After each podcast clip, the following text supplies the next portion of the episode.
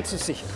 Es geht nur mit Fleiß, mit Können, mit Pünktlichkeit. Es geht einfach mit solidem Arbeiten. Und das ist in der neuen Technik nicht anders wie in der alten.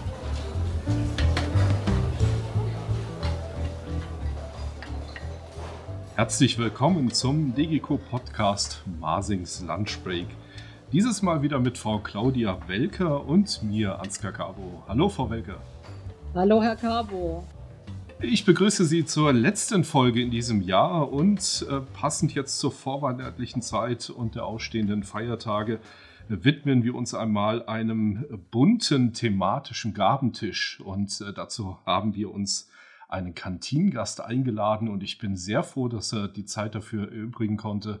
Ein prominentes Mitglied unserer Vorstandsriege und ich glaube schon langjährig bei uns tätig, ähm, seit 2004, wenn ich das richtig weiß, in unserem Vorstand aktiv, nämlich ähm, Herr Dr. Norbert Gorni und im eigentlichen Sinne bei der Essilor Luxita Nee, Luxottica, Entschuldigung. Ja, ist auch lustig, aber Luxottica. Luxottica, Entschuldigung. Ja. Genau. Als CEO unterwegs, ist das richtig? Das ist völlig korrekt, ja. Was machen Sie da? Ja, wie Sie schon gesagt haben, mein äh, offizieller Amtstitel ist äh, COO. Das steht ja für irgendwas mit operativem Geschäft. Und in unserem Unternehmen, das in der Zwischenzeit circa 200.000 Mitarbeiter hat, und äh, über einen jährlichen Umsatz von äh, circa 20 Milliarden Euro verfügt, habe ich die Aufgabe, die technischen Bereiche zu betreuen. Das fängt im Prinzip mit der Forschung und Produktentwicklung an, geht über den gesamten Bereich des Engineerings, äh, das im Prinzip die produktionsvorbereitenden Prozesse, bis in den Bereich der weltweiten Produktion äh, mit über 500 Produktionsstätten und als Sahnehäubchen äh, das globale Qualitätsmanagement sowie das Patentwesen gehört auch noch zu meinem Bereich. Danke, lieber Herr Dr. Gorni. Seit 2004 im Vorstand der DGQ. Das ist ja eine verdammt lange Zeit, länger als ich dabei bin. Was sind denn so die Herausforderungen oder was, was finden Sie so herausfordernd und toll an der DGQ und der Vorstandsarbeit, dass, dass Sie seit 70 Jahren, seit 70, seit 17 Jahren sich für uns engagieren? Also vielleicht ist es so ein bisschen eine Mischung zwischen äh, Sucht und Gewohnheit, äh, was ja im Prinzip nicht ganz unähnlich ist. Zum einen der Gewohnheitsfaktor kommt daher, dass ich mich ähm, seit ungefähr 25 Jahren, äh, in denen ich in Leitungsfunktionen tätig bin, immer beruflich mit Qualität zu tun hatte. Es begann vielleicht in meinen frühen Tagen als Werksleiter in Göttingen bei Karl Zeiss mit dem Problem, äh, dass Qualität dort nicht gerade äh, in jedem Fall auf den Punkt getroffen wurde. Sprich, wir hatten äh, große wirtschaftliche Probleme mit, mit Hightech-Produkten ähm, im bildgebenden Bereich, in der Mikroskopie vor allem. Da waren mein Team und ich von vornherein äh, gefordert, nicht nur Methoden einzuführen, sondern wirklich auch an technischen Lösungen zu arbeiten. Das hat mich kalt erwischt, aber mir auch geholfen, mich im Thema Qualität schnell freizuschwimmen. Und seitdem, ich denke mit ein oder zwei Jahren Ausnahme, war ich ähm, durchgehend in den Unternehmen und Konzernen, in denen ich tätig war, für Qualitätsmanagement zuständig das ist mein Gewöhnungseffekt, aber es ist auch ein Suchtpotenzial, weil Qualität für mich nie ein, ein statisches Geschäft war. Es ist hochdynamisch und ähm, über den Zugang äh, und die, äh, auch die Produkte der DGQ, die viele meiner Kolleginnen und Kollegen mitgenossen haben im Rahmen ihrer Ausbildung, hatte ich das Angebot, eines Tages auch dort wirksam zu sein. Und das wollte ich mir nicht äh, entgehen lassen, denn die DGQ steht ja als äh, größter Qualifizierer und als größter Wissensprovider für Qualität im deutschsprachigen Raum ja schon seit vielen Jahrzehnten im Mittelpunkt äh, dieses Bereichs. Das fügte sich sehr gut zusammen und von daher war dieses Engagement für mich äh, eine, eine sehr schnelle und leichte Verpflichtung. Es war aber keine leichte Zeit, das möchte ich vorwegnehmen.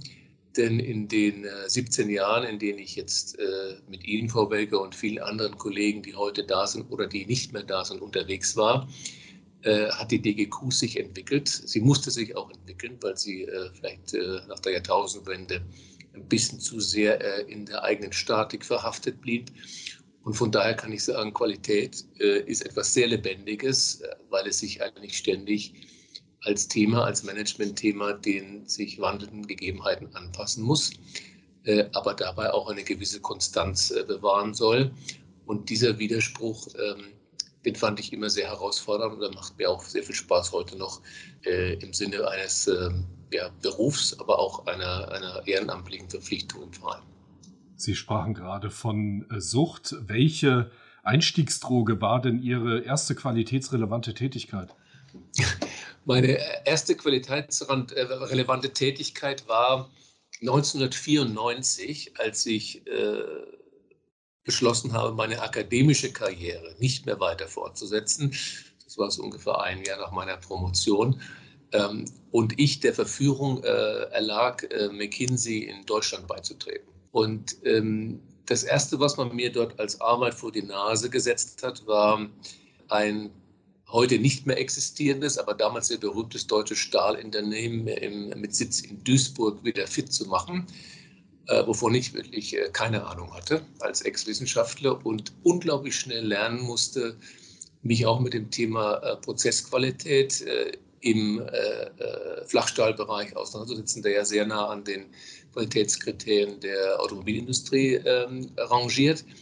Und dort habe ich eigentlich über den Zwang, den, den, Normen und den Qualitätsstandards der Automobilindustrie gerecht zu werden, ich muss fast sagen, in Wochen und wenigen Monaten äh, mich und mein Team fit machen müssen. Anders andernfalls wären wir gescheitert. Und, und ich glaube, das war so der Einstieg, wo ich dachte, gut ist eigentlich nicht gut genug, perfekt muss es eigentlich sein. Und Perfektion ist eigentlich das, was mich angetrieben hat. Auch wenn ich selbst an diesem Anspruch, muss sagen, nahezu täglich scheitere. Das macht das Ganze ja auch wieder sehr menschlich. Ja, es gibt ja eine berühmte äh, Geschichte, die da hieß, äh, Sisyphus muss ein glücklicher Mensch gewesen sein.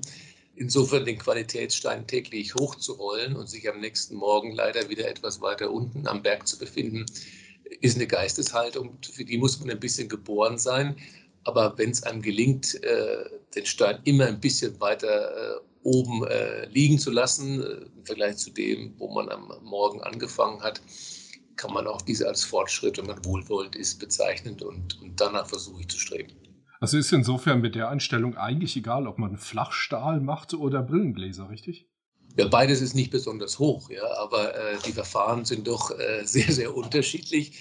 Ähm, das Schöne ist im Brillenglasgeschäft, so wie wir es als Weltmarktführer betreiben, ähm, wenn man mal ähm, in der Position ist, ähm, muss man eigentlich eher verteidigen als angreifen. Man muss sich täglich beweisen, sonst verliert man, weil man natürlich ständig dem, dem Druck der Konkurrenz ausgesetzt ist, die einem diese Position nicht gönnen.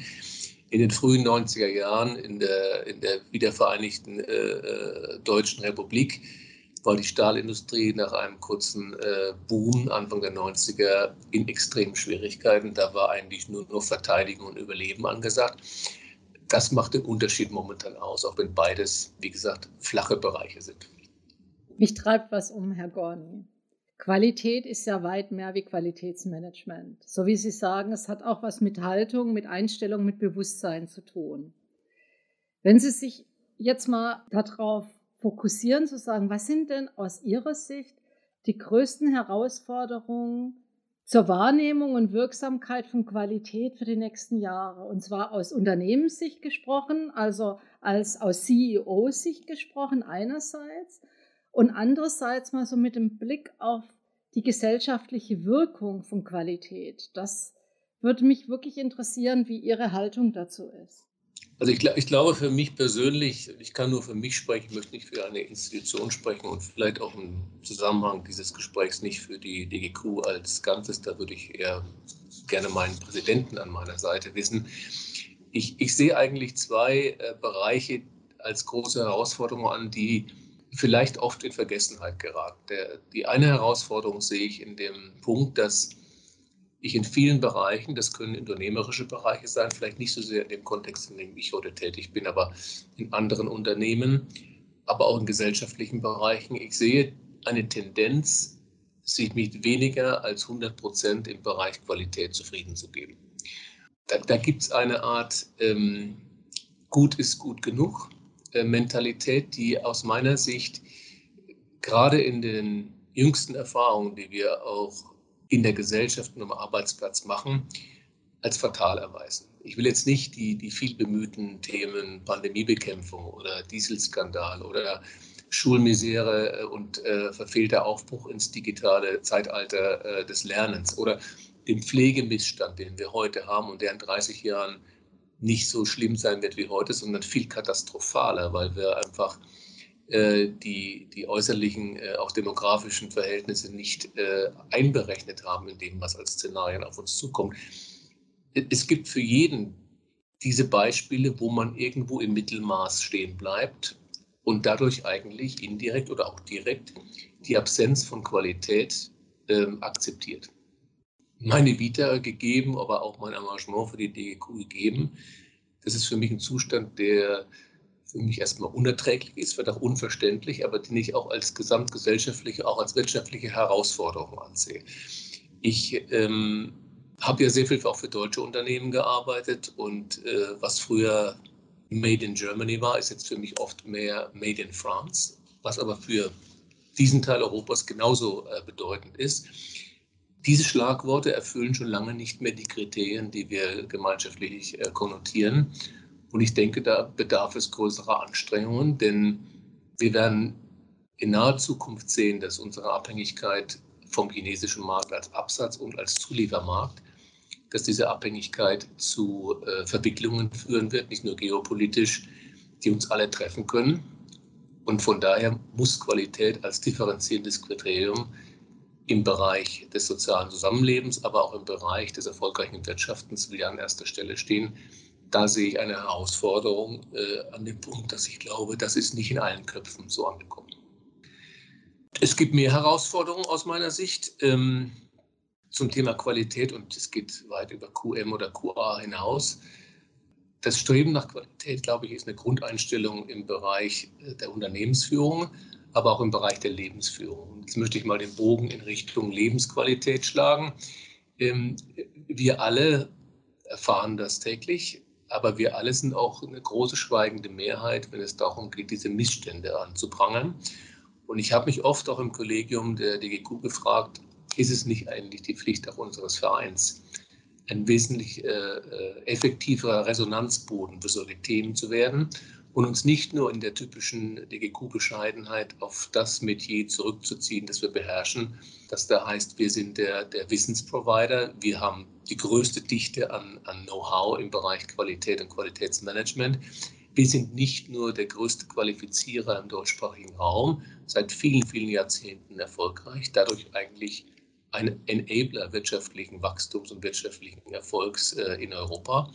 Wir sind eigentlich viel mehr oder wir könnten viel mehr sein, wenn wir unserer gesellschaftspolitischen Rolle mehr gerecht würden.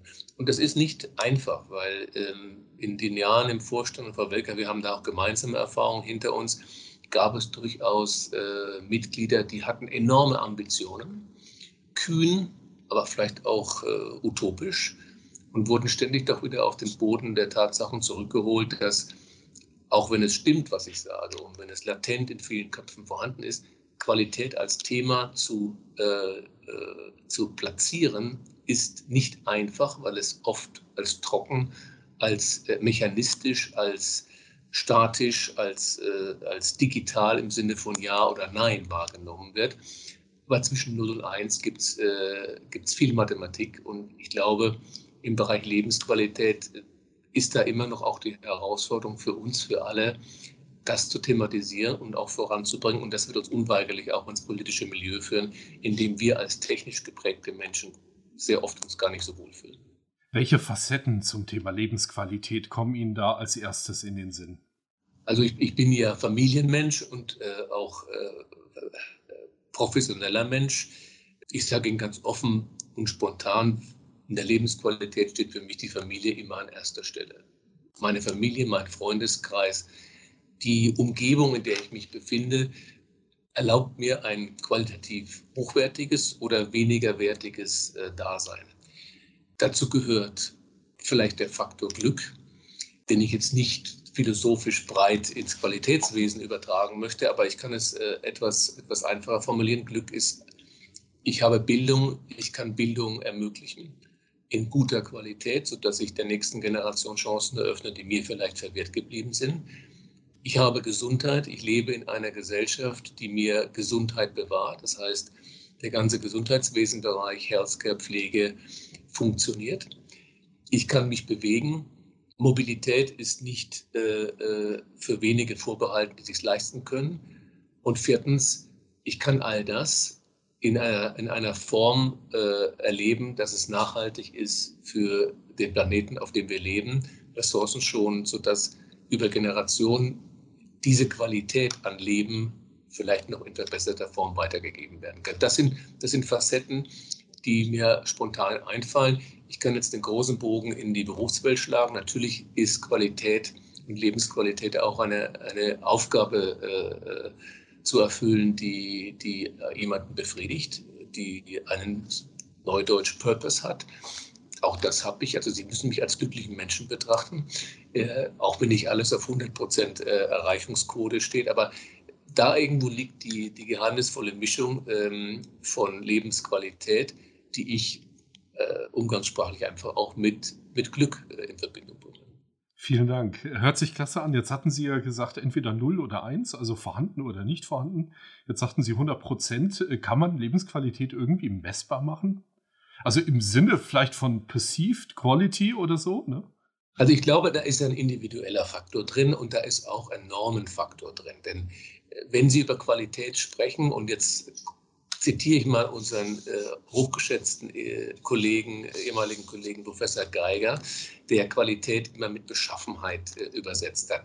Äh, was wie beschaffen ist, ist ja auch ein bisschen wenn es um 100% Erreichung geht, dem eigenen Blickwinkel überlassen. Dem einen reicht der zehn Jahre alte Golf, für den anderen äh, muss es etwas mehr sein, sonst ist man nicht in der Lebensqualität, im Erleben von Qualität an dem Punkt, wo man gerne sein möchte. Also es gibt eine, eine Skala, die man selbst definiert. Aus DGQ-Sicht ist das vielleicht zu kompliziert. Wir definieren gerne Skalen mit einem gewissen absoluten Anspruch. Und das müssen wir auch, weil wir äh, Unternehmen und äh, Qualitätsgebildete äh, äh auch in, öffentlichen Dienst und sonstigen Dienstleistungsbereichen ja mitbetreuen. Hier kann man Qualität nicht dem äh, individuellen Gusto überlassen, sondern man muss Qualität ähm, skalieren können, sonst kann auch Fortschritt im Qualitätsbereich nicht messbar äh, verfolgt werden. Und das ist ja unser Ziel, wenn schon nicht 100 Prozent, dann zumindest immer ein Stück Richtung 100 Prozent. Äh, da ist die Bewegung oft wichtiger als das absolute Erreichen einer Marke. Aber das ist, wie gesagt, ein bisschen persönliche Charakteristik. Ich möchte, dass die Dinge sich bewegen und ich möchte, dass sie sich in die richtige Richtung bewegen. Und wenn 100 Prozent die richtige Richtung ist, dann muss ich da in diese Richtung schieben und äh, mit allen, mit denen ich zusammenarbeite, das insbesondere für den DEQ-Vorstand zu, ähm, schieben wir in diese Richtung. Das, das ist also Anspruch. Ich habe noch ein paar Fragen und zwar, es sind ja schlussendlich die Menschen, die das ermöglichen in der Gesellschaft, in den Organisationen. Und ich zerbreche mir schon den Kopf, wie schaffen wir es, als, auch als DGQ, dass die uns nachfolgenden Generationen motiviert sind, sich dem Thema zu widmen, weil ganz oft höre ich ja Qualität, das sind diese Normen und es ist so trocken und ich kann keine Karriere machen. Was würden Sie gerne den, den jüngeren Zuhörerinnen und Zuhörern mitgeben, zu sagen, dafür lohnt es sich, sich bei uns zu engagieren, sich dem Thema zu stellen, sich mal mit den Inhalten mal abseits der Normenlandschaft zu be beschäftigen, auch mit dem Ziel zu sagen, das könnte ein ganz gutes Sprungbrett auch sein, ähm, was, den, was den Berufsweg anbelangt. Also ich persönlich habe die Erfahrung gemacht und das trifft aus meiner Sicht für produzierendes Gewerbe genauso wie für Dienstleistungsgewerbe oder Verwaltung zu. Menschen, die Verantwortung übernehmen, entweder für andere Menschen, für Prozesse, für Budgets, für ganze Unternehmen, die während der Ausübung einer solchen Tätigkeit sich nicht im Thema Qualität äh, äh, gebildet haben, verfehlen oft, ganz oft ihre Ziele. Ich spreche jetzt nicht unbedingt für oder nur alleine für das Berufsbild des Qualitätsmanagers oder der Qualitätsmanagerin. Das ist sicherlich ein Berufsbild, was viele auch sehr tradiert assoziieren mit äh, Leuten, die in Messräumen tätig sind, Statistiken führen und dadurch ähm, äh, helfen, auch Geschäftsausrichtungen mit zu beeinflussen. Ich spreche eher von dem Punkt, dass eine Bildung im Bereich des Qualitätswesens für mich äh, schon quasi obligatorisch ist, wenn ich beruflich erfolgreich sein will. Das heißt, ich muss nicht unbedingt, und das wird sicherlich auch immer schwieriger, weil Qualitätswesen zum integrativen Bestandteil vieler äh, äh, Berufsbeschreibungen wird. Das muss nicht eine Solo-Karriere in QM sein, aber Beschlagenheit und Bildung im Qualitätswesen ist aus meiner Sicht in nahezu allen Bereichen des, des Wirtschafts- und der beruflichen Tätigkeit eine obligatorische äh, Eigenschaft geworden. Ich muss das in meiner äh, Werkzeugkiste haben. Wenn nicht, verfehle ich sehr oft äh, im Management oder im Verantwortungsbereich meine Zielsetzung. Und ich glaube, wenn wir das erstmal als Grundeinstellung akzeptieren und so einpflegen, dann nehme ich beispielsweise auch die Weiterbildung in die Pflicht, so einpflegen, dass nicht jeder gleich einen Kuhschein machen muss, aber dass wir die, die richtigen Informations- und Wissenspakete breit streuen, glaube ich, bekommt das Thema Qualität, Qualitätsmanagement einen Selbstverständlichkeitsfaktor der uns ein bisschen aus der trockenen Solo-Karriere QM mit 35 Jahren berufen und mit 65 Jahren auf demselben Posten pensioniert, dann kommen wir aus der Ecke raus. Nichtsdestotrotz wird es Q-Berufe und Q-Karrieren, die reinrassig sind, immer geben, immer geben müssen. Rein schon aus äh, ISO oder aus compliance-technischen Gründen. So ist die ISO-Welt aufgebaut und das brauchen wir, aber ich denke, die Quantitäten werden abnehmen, während die Q-Bausteine des Wissens proliferieren und in immer mehr Berufsbildern verankert werden müssen. Ich glaube, dahin geht der Trend. Und nur so, denke ich auch, kann der Gedanke Qualität in, in zukünftigen Generationen attraktiv verankert werden. Denn wir wollen ja nicht ex cathedra unsere trockenen Methoden und Statistiken lehren, sondern wir wollen mit Qualität und Qualitätsbewusstsein und Wissen um Qualitätsmanagement ja Dinge verändern. Und ich glaube, dazu müssen wir auch das, was wir vermitteln, den gesellschaftlichen Veränderungen anpassen. Sonst bleibt unsere Arbeit wirkungslos und das ist nicht das, was wir als Verein mit unseren angegliederten Gesellschaften ja am Ende erreichen wollen. Wir wollen ja Dinge bewegen. Sehe ich das was? dann richtig? Ja, Frau Wecker. Ja, es führt mich, ich habe ich hab gerade so eine Frage auf, auf meiner Zunge. Es hat ja ganz viel immer mit Skills und wir reden alle im Moment von Skill-Shift hin und her. Aber ganz oft, wenn ich mit Menschen rede, die hier bei uns zum Beispiel im Training sind. Es hat ja auch was mit persönlichen Kompetenzen zu tun, also mit der Persönlichkeit, die man auch braucht, um im Qualitätsmanagement wirklich weiterzukommen. Also ich glaube, das Thema Kommunikation, man ist immer in einer Sandwich-Funktion, Moderation, ähm, das wird von vielen Unternehmen, glaube ich, in der Auswahl des, des Fachpersonals häufig unterschätzt. Wie sehen Sie das? Wie läuft es bei Ihnen? Also ich habe gerade erst aus äh, Thailand, aus Bangkok, aus einem unserer größten produzierenden Betriebe, den Leiter der, des, äh, des auf gut Deutsch Continuous Improvement Programs abgelöst und zum globalen Qualitätsmanager für die Optiken gemacht.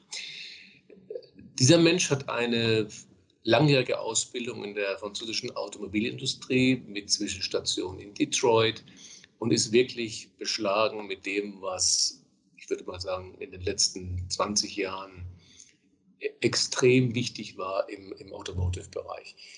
Nach einigen Jahren bei uns äh, und sehr erfolgreichen Programm äh, im, im Continuous Improvement, jetzt der Sprung ins Qualitätsmanagement war gewagt. Aber ich sehe, dass Quereinsteiger, die eine Grundausbildung in Qualität haben und nicht nur dort, sondern beispielsweise Produktionsverantwortung hatten und das auch im internationalen Bereich, solche Leute sind extrem erfrischend, weil die können bereits von Anfang an den Spagat zwischen, ich habe am Shopfloor mit Blue-Color-Workern echte Hardcore-Q-Themen zu diskutieren. Die können den Spagat vom Shopfloor bis in die Vorstandsetage äh, äh, super leicht überspringen. Und ich glaube, das bedarf einer Fortgeschrittenheit im Thema Kommunikationsfähigkeit, die, die ist ein Muss.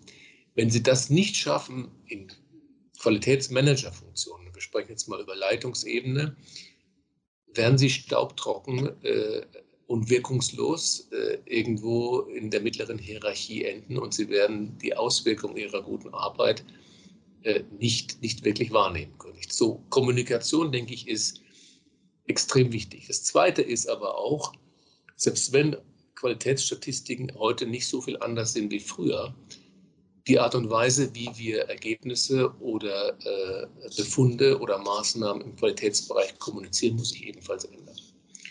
Denn die Generation, die wir heute dafür begeistern wollen oder auch beeinflussen wollen, über ein verändertes Handeln nachzudenken, reagieren nicht mehr auf die Sprachhülsen und die Charts, die wir vor 25 Jahren produziert haben. Also ich denke, da haben wir auch als Verein einen Nachholbedarf.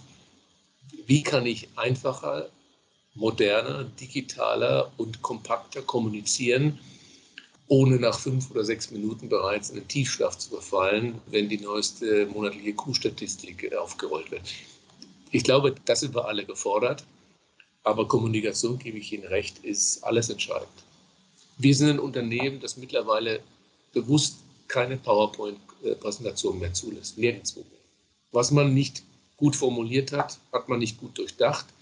Und wenn man das auf einen Zettel schreiben muss, um es zu repetieren, ist es vielleicht auch nicht so gut um äh, äh, das Wissen des Vortragenden bestellt das versuchen wir so ein bisschen als neue Kultur zu pflegen. Ich muss sagen, für mich als alter PPT-Hengst äh, äh ist das schwierig. Ja.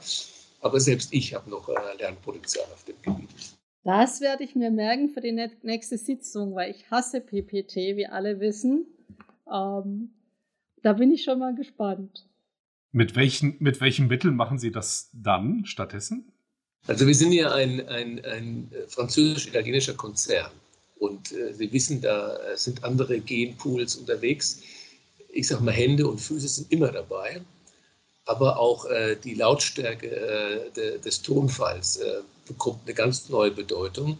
Und bei uns geht es halt manchmal etwas deftig zu, ähm, aber immer lösungsorientiert. Es ist anders als in deutschen Unternehmen, in vielen deutschen Unternehmen, die ich kenne. Aber der Erfolg gibt uns bislang recht. Äh, es ist effektiv, was wir tun. Und vielleicht sollte ich erwähnen, WhatsApp oder ähnliche äh, Kurzmessenger sind enorm effektiv geworden. Mein CEO äh, WhatsApp nur mit mir. Also Mama spricht da auch mit mir, aber die, die meisten Austausche erfolgen weltweit über WhatsApp da haben wir ja wieder den Anknüpfungspunkt zum privaten Bereich. Also wenn Sie sagen, Q-Bausteine des Wissens und hier äh, ein Beispiel die Kommunikation zu nehmen, dann kann man ja durchaus beides ja auch sinnvoll verknüpfen, beziehungsweise auch ähm, innerhalb des Le der, der, der Lebenssphäre ähm, das mitzugestalten und mit auszuprobieren und äh, vielleicht deswegen auch ein Stück glücklicher zu werden. Durchaus, also dem kann ich nur beipflichten. Aber ich denke immer, der alte Satz, äh, der Ton macht die Musik, äh, trifft für jeden Bereich der Kommunikation zu und für Themen, die eher schwierigerer Natur sind, wie teilweise das, was wir im Qualitätsmanagement zu bewerkstelligen haben, muss man ein bisschen anders komponieren mittlerweile und vielleicht auch eine andere Tonlage wählen, um erfolgreich äh, seine, äh, seiner Audienz gegenüber dann auch ähm, punkten zu können. Ich habe eine letzte Frage, wenn wir sie heute schon mal da haben so einen kleinen Werbeblock für die Zuhörenden, warum es sich unbedingt lohnt, sich bei uns zu engagieren. Im Netzwerk der DGQ. Ja, das ist natürlich nicht jedermanns Sache, aber haben Sie einen Jingle, der das irgendwie einläutet? ich glaube, wenn ein Berufstätiger, und wir sprechen ja oft über die Professionellen, die aus Berufsgründen mit Qualität zu tun haben, wenn jemand in diesem Bereich tätig ist, muss er dafür eine gewisse Grundleidenschaft äh, erbringen. Aber wenn man das ein paar Jahre gemacht hat, kommt auch oft der Punkt der Ernüchterung und auch ein bisschen der, der Punkt der Hoffnungslosigkeit, komme ich denn aus dieser Ecke wieder heraus? Mein kleiner Werbeblock ist, wenn jemand wie ich Leidenschaft für Qualität entwickelt und das auch als Profession betreibt oder damit zumindest beruflich öfters zu tun hat, braucht es ein Netzwerk der Gleichgesinnten. Und dieses Netzwerk der Gleichgesinnten findet sich selten im eigenen Unternehmen oder in der eigenen Behörde, denn das ist ein bisschen inzestiös. Das Netzwerk der Gleichgesinnten, die das Thema treiben, befindet sich aus meiner Sicht in Deutschland nur in der DGQ. Und allein deshalb lohnt sich die Mitgliedschaft, weil es erstens bereichernd ist, es ist zweitens immer fortschrittlich und äh, innovationszugewandt und es ist einfach erfrischend, von dort Impulse zu bekommen, die man dann auch wieder selbst im eigenen beruflichen und teilweise auch im sozialen Umfeld umsetzen kann. Vor allem für diejenigen, die Kinder großziehen oder sich ehrenamtlich irgendwo engagieren. Wir kommen überall mit dem Thema Qualität in Verbindung, um up-to-date zu sein, um vernetzt zu sein, um nicht die Geschichten von vor 30 Jahren zu erzählen, braucht es ein aktives Netzwerk. Und aus meiner Sicht gibt es dort in Deutschland nur einen Platz, wo man hingehört, das ist die DGQ. Herzlichen Dank, Herr Dr. Gorni, für Ihre Ausführungen und Gedanken, auch zum Thema Lebensqualität, was ein, ein Teilbereich jetzt unseres Gespräches war. Frau Wecker, Sie sagten, letzte Frage hatten Sie. Ich gehe mal davon aus, dass Sie jetzt keine weiteren Fragen mehr an Herrn Dr. Gorni haben. Ja, dann sage ich mal, liebe Zuhörerinnen und Zuhörer, vielen Dank für diese letzte Folge in dem Jahr. Und äh, ich wünsche Ihnen äh, viel Spaß noch dabei bei unserer Episode Das Gegenteil von Qualität, das heute passenderweise leicht philosophisch und äh, begriffsorientiert daherkommt. Viel Spaß damit.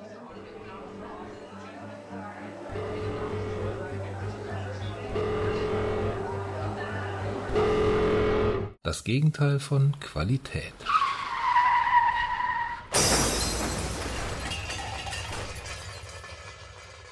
Die Katastrophe wurde durch eine Verkettung unglücklicher Umstände verursacht. Wer hat das nicht schon ab und an mal in der Presse gelesen oder gehört? Oder wie man es auch gerne umgangssprachlich bezeichnet, Murphy's Law. Eine Lebensweisheit, die eine Aussage über menschliches Versagen bzw. über Fehlerquellen in komplexen Systemen macht. So ein Zitat aus Wikipedia. Haben Sie sich eigentlich schon mal gefragt, was hinter dem Konzept steckt und wer Murphy eigentlich überhaupt ist? Edward Aloysius Murphy Jr. war ein US Air Force Pilot, Weltkriegsveteran und formulierte seine berühmte Lebensweisheit bei der Arbeit an einem Raketenprogramm, das die physikalischen Auswirkungen von Beschleunigung am menschlichen Körper untersuchte. Das Experiment schlug fehl, da sämtliche Messsensoren an den Körpern der Testpersonen falsch herum montiert waren. Murphys Originalaussage, wenn es mehrere Möglichkeiten gibt, eine Aufgabe zu erledigen und eine davon in einer Katastrophe endet oder sonst wie unerwünschte Konsequenzen nach sich zieht, dann wird es jemand genauso machen, wurde in einer Pressekonferenz zitiert und erreichte damit die Öffentlichkeit. Schnell wurde daraus die Kurzversion Anything that can go wrong will go wrong. Im Umgangssprachlichen bezeichnet es oft auch eine Fehleranhäufung oder Verkettung. Im wissenschaftlichen Kontext haben sich schon einige Forscher dem Grundprinzip gewidmet. Eine These behauptet beispielsweise, dass auslösende Faktoren weder die Entropie noch der Zufall oder die Wahrscheinlichkeit sind, wie man gemeinhin vermuten könnte, sondern die pure Notwendigkeit. Es wird hierbei das Beispiel eines einstürzenden Hauses genommen, das deswegen einstürzt, weil es eben vorher durch mangelnde Pflege, Reparaturen oder Wartung in den Zustand des Verfalls geriet. In diesem Sinne kann man diese Notwendigkeit auch mit entsprechenden Gegenmaßnahmen bekämpfen. Maßnahmen und Prinzipien, die wir aus der Qualitätssicherung eigentlich ganz gut kennen. Als Fail-Safe-Prinzip, also Maßnahmen zur Ausfallsicherheit bzw. Zuverlässigkeit oder Maßnahmen wie redundante Systeme oder Pokerjoke. In Großbritannien kennt man Murphy's Law auch als Sod's Law, abgeleitet aus der Bezeichnung Unlucky Sod und bezieht sich hierbei nicht auf die eben ausgesprochene Notwendigkeit, sondern auf die Willkür als Auslöser. Quasi die Kombination aus Pech gehabt und Ironie des Schicksals.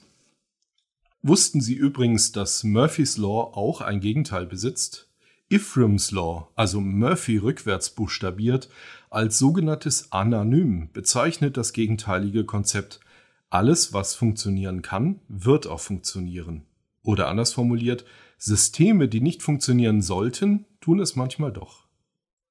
Diese Aussage wurde durch Richard Seckhauser, ein Professor für politische Ökonomie an der Harvard University, getätigt, als er die auf altruistischen Motiven beruhende Bewertungssystematik bei eBay untersuchte, die so gemäß allgemeiner Theorie eigentlich nicht funktionieren sollte, es aber doch weitestgehend tut. Viel Spaß und viel Erfolg bei allem, was Sie gerade tun. Bleiben Sie optimistisch, es wird schon irgendwie schiefgehen.